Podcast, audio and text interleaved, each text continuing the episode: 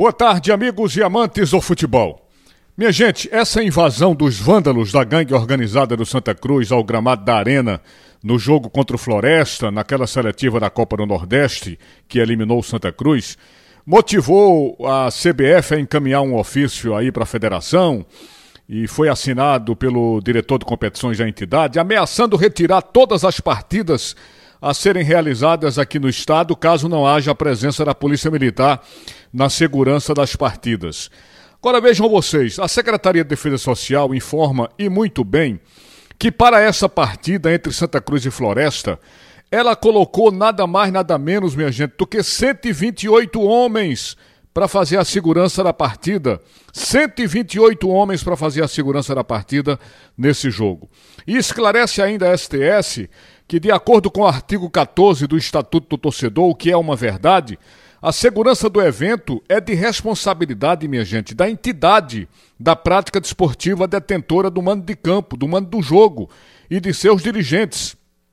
A STS também lembra que quando acontece uma invasão no campo de jogo, a primeira ação é da segurança privada do clube. Isso não aconteceu, apesar do clube dizer que colocou 130 seguranças.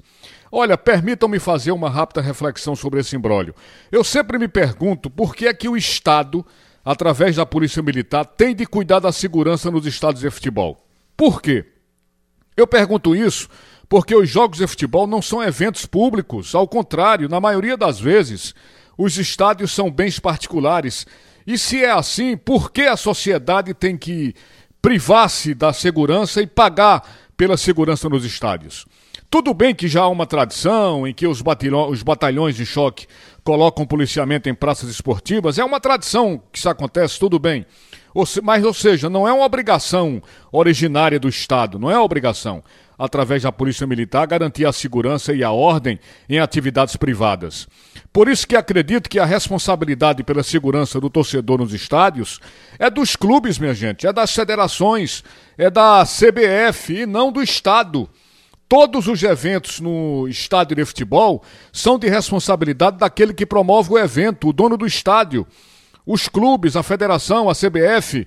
Então, aos clubes cabe disponibilizar aos torcedores de qualquer agremiação conforto, é, é, segurança, respeito, higiene. É isso que tem que fazer e é isso que diz o Estatuto do Torcedor, que é sempre descumprido por parte dos clubes e das federações. Eu não estou aqui pregando a privatização da segurança, não. Estou apenas refletindo acerca da legalidade, da moralidade, do uso do dinheiro público para eventos privados que só visam lucro. Em sendo assim, quaisquer acontecimentos envolvendo torcedores têm por responsabilidade, na minha opinião, os clubes, as federações, a CBF e não o Estado. O Estado deve exigir dos clubes e federações a existência de condições de segurança, de respeito, dignidade à pessoa humana. Agora, por que o Estado tem que arcar com os custos e responsabilidades de uma atividade privada, não é? Cujos é, é, resultados financeiros não lhes pertencem? Bom, eu estou apenas fazendo aqui uma reflexão para vocês analisarem. Para mim, repito, segurança em estádio é responsabilidade das instituições privadas. Isso é responsabilidade dos clubes, das federações, da CBF. É assim que entendo. Vocês concordam com isso? Obrigado, minha gente. Sigam todos ouvindo a programação esportiva da Rádio Jornal. Vem aí o primeiro tempo do assunto é futebol, sob o comando de Alexandre Costa. Boa tarde, Recife. Boa tarde, Brasil.